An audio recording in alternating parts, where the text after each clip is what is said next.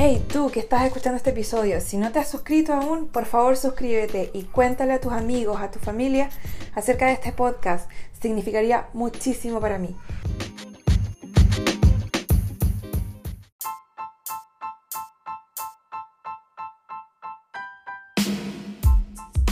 Bienvenidos y bienvenidas al podcast Coaching con Mariana Lee. En este episodio hablaremos sobre heridas de infancia Gracias por estar aquí. Ya comenzamos. ¿Cuál es la razón por la cual seguimos repitiendo dinámicas tóxicas, personas o relaciones no saludables para nosotros? ¿O que no podemos salir de la tormenta? ¿Han sentido eso alguna vez? La respuesta es heridas de infancia.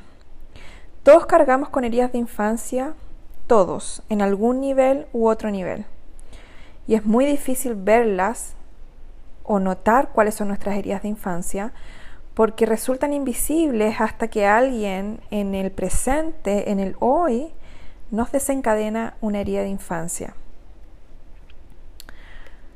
Hay diferentes tipos de heridas de infancia. Las heridas de infancia son los problemas que experimentamos en nuestra infancia, valga la redundancia, y las heridas de infancia son muy importantes porque pueden afectar nuestra calidad de vida como adultos, pueden afectar nuestras relaciones, pueden afectar cómo nos desenvolvemos emocionalmente eh, como adultos. Además, pueden influir significativamente en cómo interactuaremos con nuestros propios hijos si nos convertimos en padres y cómo enfrentaremos la adversidad o momentos de conflicto. Entonces, las heridas de infancia es algo muy, muy importante trabajar. Es algo muy importante de observar, de ver y de ser conscientes. En particular, hay ah, cinco heridas emocionales o experiencias dolorosas en la infancia que tienen el poder de dar forma a nuestra personalidad. La primera herida de infancia y una de las más comunes es la herida de abandono la soledad es el peor enemigo de cualquier persona que experimentó el abandono de niño, ya sea abandono emocional o abandono físico. Cuando yo hablo de abandono me refiero a que tu padre, por ejemplo, se fue de la casa, tus padres se divorciaron y dejaste de ver a uno de tus padres, que tu madre se fue de la casa o que incluso no necesariamente que se hayan ido, pero también puede ser por enfermedad o por muerte. ¿Por qué? Porque un niño, la mente de un niño no procesa la enfermedad o la muerte como tal, sino que para la mente de un niño, especialmente de los 0 a los 7 años, la muerte y la enfermedad es abandono. entonces, si uno de los padres fallece o ambos fallecen, ese niño va a tener herida de abandono porque como fue procesado el evento, es como mi padre o mi madre o ambos ya no están, se fueron. entonces, las personas con miedo al abandono pueden pensar cosas tales como te dejaré antes de que puedas dejarme, nadie me apoya, no estoy preparado para apoyar a nadie más, si te vas, no volverás, cosas así son muy típicas de las personas que tienen herida de abandono las personas que han experimentado el abandono en su infancia tendrán que trabajar en su miedo a la soledad. Hay personas que no pueden estar solas. Hay personas que saltan de una relación a otra y nunca están solas. Esas personas tienen día de abandono. Su miedo a ser rechazados um, y sus barreras invisibles eh, que ponen con el contacto físico son muy altas. Las heridas causadas por el abandono no son fáciles de reparar, pero sí son reparables eh, y una vez que se comienza el proceso de sanación, las personas con estos miedos a menudo experimentan una mejora drástica. El miedo a la soledad desaparece, por ejemplo, y es, reemplazado por un diálogo interno más positivo. podemos ver otra herida, una segunda herida, que es la herida de rechazo. Esta es una herida muy profunda y puede extenderse a sentirnos o a rechazarnos a nosotros mismos internamente. La sensación de rechazo contamina nuestros pensamientos y sentimientos. Entonces, si eres una persona que siempre tiene miedo a que te vayan a decir que no, a que si quieres preguntar algo, si quieres invitar a alguien a salir te va a decir que no, es porque tienes herida de rechazo. Si tienes miedo a que, te, a que tus amigos, por ejemplo, hagan algo y no te inviten, esa es herida de rechazo.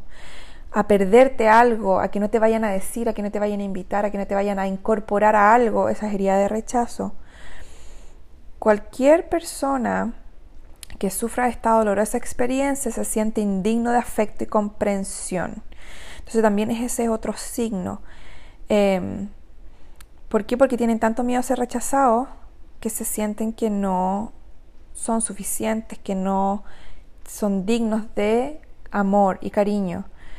Uh, muchos factores pueden influir en la aparición de este miedo, como el rechazo de los padres. Si tuviste una madre, por ejemplo, que sufrió depresión postparto y tuvo rechazo al a, a, ti como bebé, vas a tener herida de rechazo sin querer queriendo, por decirlo de alguna forma.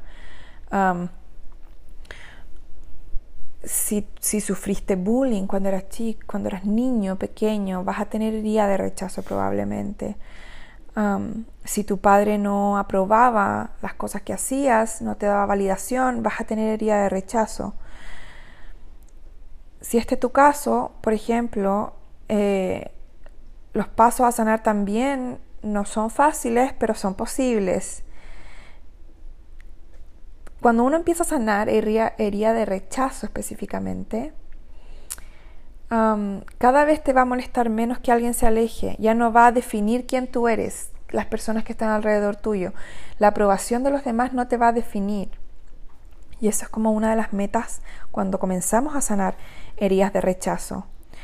Eh, hay heridas también de traición. Cuando un niño es traicionado, eh, principalmente por un padre que no ha cumplido una promesa o una madre que no ha cumplido una promesa, crea un temor de confiar en los demás. Esta es otra herida, la herida de traición.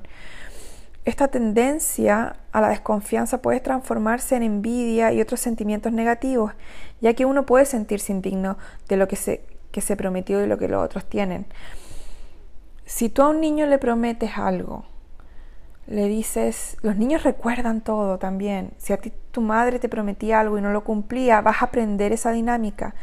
Hay muchos adultos hoy en día que tienen problemas para cumplirse, que tienen problemas para crear una rutina positiva, que tienen problemas para ser leales con ellos mismos, pero es porque tuvieron un padre o una madre o ambos que prometían y no cumplían. Eso es algo que se aprende en la infancia. Entonces, si tú tuviste un padre o una madre que prometían y no cumplían, incluso hacia ellos mismos, vas a aprender esa dinámica y te va a costar muchísimo, muchísimo en el presente como adulto poder prometerte y cumplirte, poder estar ahí para ti consistentemente. La consistencia va a ser algo que te va a causar muchas dificultades en tu vida. Um, otro, otra herida también muy, muy importante em, es la culpa. Cuando un padre o una madre tienden a manipular a un hijo o una hija para sentir culpa em, o para lograr objetivos a través de la culpa, esa también es otra herida, otra herida de infancia. Vas a ser un adulto, por ejemplo, que te sientas culpable constantemente, que no te gusta pedir absolutamente nada, que usas tú la culpa para manipular a otros probablemente, que vas a tener miedo a límites, a que te pongan límites y a tú a poner límites sanos. Esa otra, es un tema que vamos a hablar en otro episodio. Ah, pero a que te digan que no o tú decir que no, vas a traer personas que te van a hacer sentir culpable en tu vida además. Entonces vas a seguir fomentando esa dinámica de culpa. Y ojo que la culpa enferma. Entonces, ya tenemos estas cuatro grandes heridas de infancia, el abandono, la desconfianza, la culpa y el rechazo. Em, cuando comienzas a sanar tu niño interior, el niño interior es ese, esa parte de nuestra infancia que llevamos dentro, que generalmente está muy herida, que tiene, que carga trauma, ah, puede que, cargue trauma o no, que carga heridas de infancia y que hace que, como decía al principio del episodio, que modifique o que lidere tu vida de cierta forma, que guíe tu presente, tu adultez de cierta forma y la afecta de cierta manera. Entonces cuando comienzas a sanar tu niño interno, cuando comienzas a hacer el trabajo de sanar tus heridas de infancia, comienzas a liberarte del condicionamiento. ¿Por qué? Porque las heridas de infancia cuando no son resueltas nos condicionan. Y el condicionamiento significa que nosotros vivimos nuestra vida y nosotros actuamos como monigotes de nuestras propias heridas emocionales y no desde la libertad de qué es lo que queremos ser. Ah, entonces cuando comienzas a sanar tu niño interno, comienzas a liberarte del condicionamiento y de vivir lo que te tocó. Hay mucha gente que habla de es que es lo que me tocó, es que yo no elijo lo que yo manifiesto o lo que yo vivo. No es así. Nosotros proyectamos lo que llevamos dentro. Entonces dejamos de vivir en el que es lo que me tocó y comenzamos a hacernos responsables y dueños de nuestro destino, de a dónde queremos ir. Comienzas a vivir la vida que tú eliges. Sanar heridas de infancia te da el poder y la libertad de poder vivir la vida que tú quieres y no la que te tocó. Te liberas de elegir una pareja que te recuerda a tu padre o a tu madre. Eso es muy común. Cuando tenemos heridas de infancia no resueltas, especialmente con uno de nuestros progenitores, vamos a manifestar la persona con la que, con la que tenemos mayor conflicto como pareja. ¿Por qué? Porque nuestro niño interno sigue queriendo resolver eso, sanarlo. Y una de las formas es ponerte al frente a la persona otra vez, una y otra vez, una y otra vez. Entonces, ¿a quién estás manifestando tú? ¿A tu padre o a tu madre? Cuando aún buscas validación de padre o de madre, más aún vas a poner a tu padre o a tu madre en el rol de tu pareja. Y esa persona te va a recordar cómo te hacía sentir tu padre o tu madre en tu infancia. ¿Por qué? Porque elegimos lo que es familiar, independiente si es tóxico o saludable.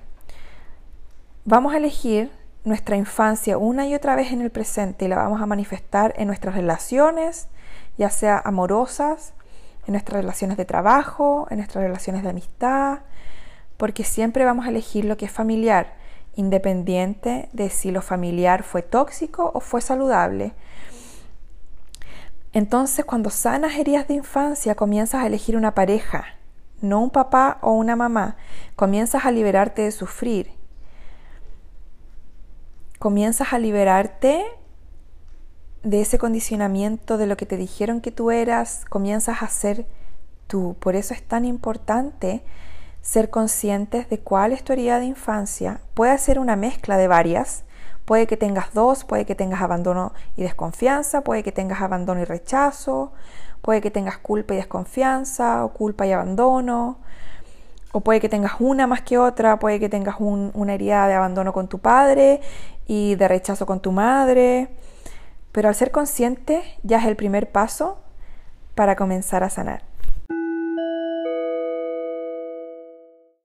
¿Te imaginas qué pasaría si pudieses dejar de autosabotearte, comenzar a tener relaciones sanas, tener la habilidad de fluir con la vida, hablar tu verdad sin necesidad de que alguien te valide, tener confianza en ti, descubrir amor propio y más importante, poder comenzar a vivir la vida que tú quieres y no la que te tocó? Hola, soy Mariana Lee y creé una masterclass comenzando en diciembre que es para ti.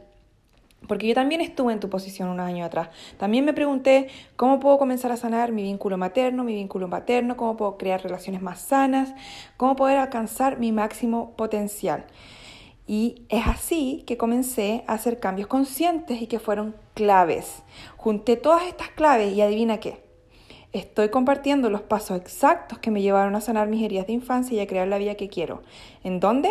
En mi nueva masterclass que comienza en diciembre. En esta masterclass vas a aprender autoobservación, vas a aprender educación emocional, vas a aprender disciplina, vas a aprender autocuidado, entre muchas otras más cosas. Las clases tienen cupos limitados y ya me quedan solamente dos cupos, así que apúrate. Son seis horas de clases divididas en tres semanas, dos horas por semana, los días jueves. Inscríbete mandándome un correo a marianalicoach.gmail.com.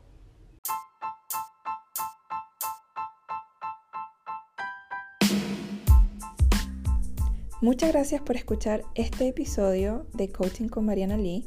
Puedes encontrar más información en mis redes sociales, Mariana Lee Oficial, y en mi página web, marianalee.com.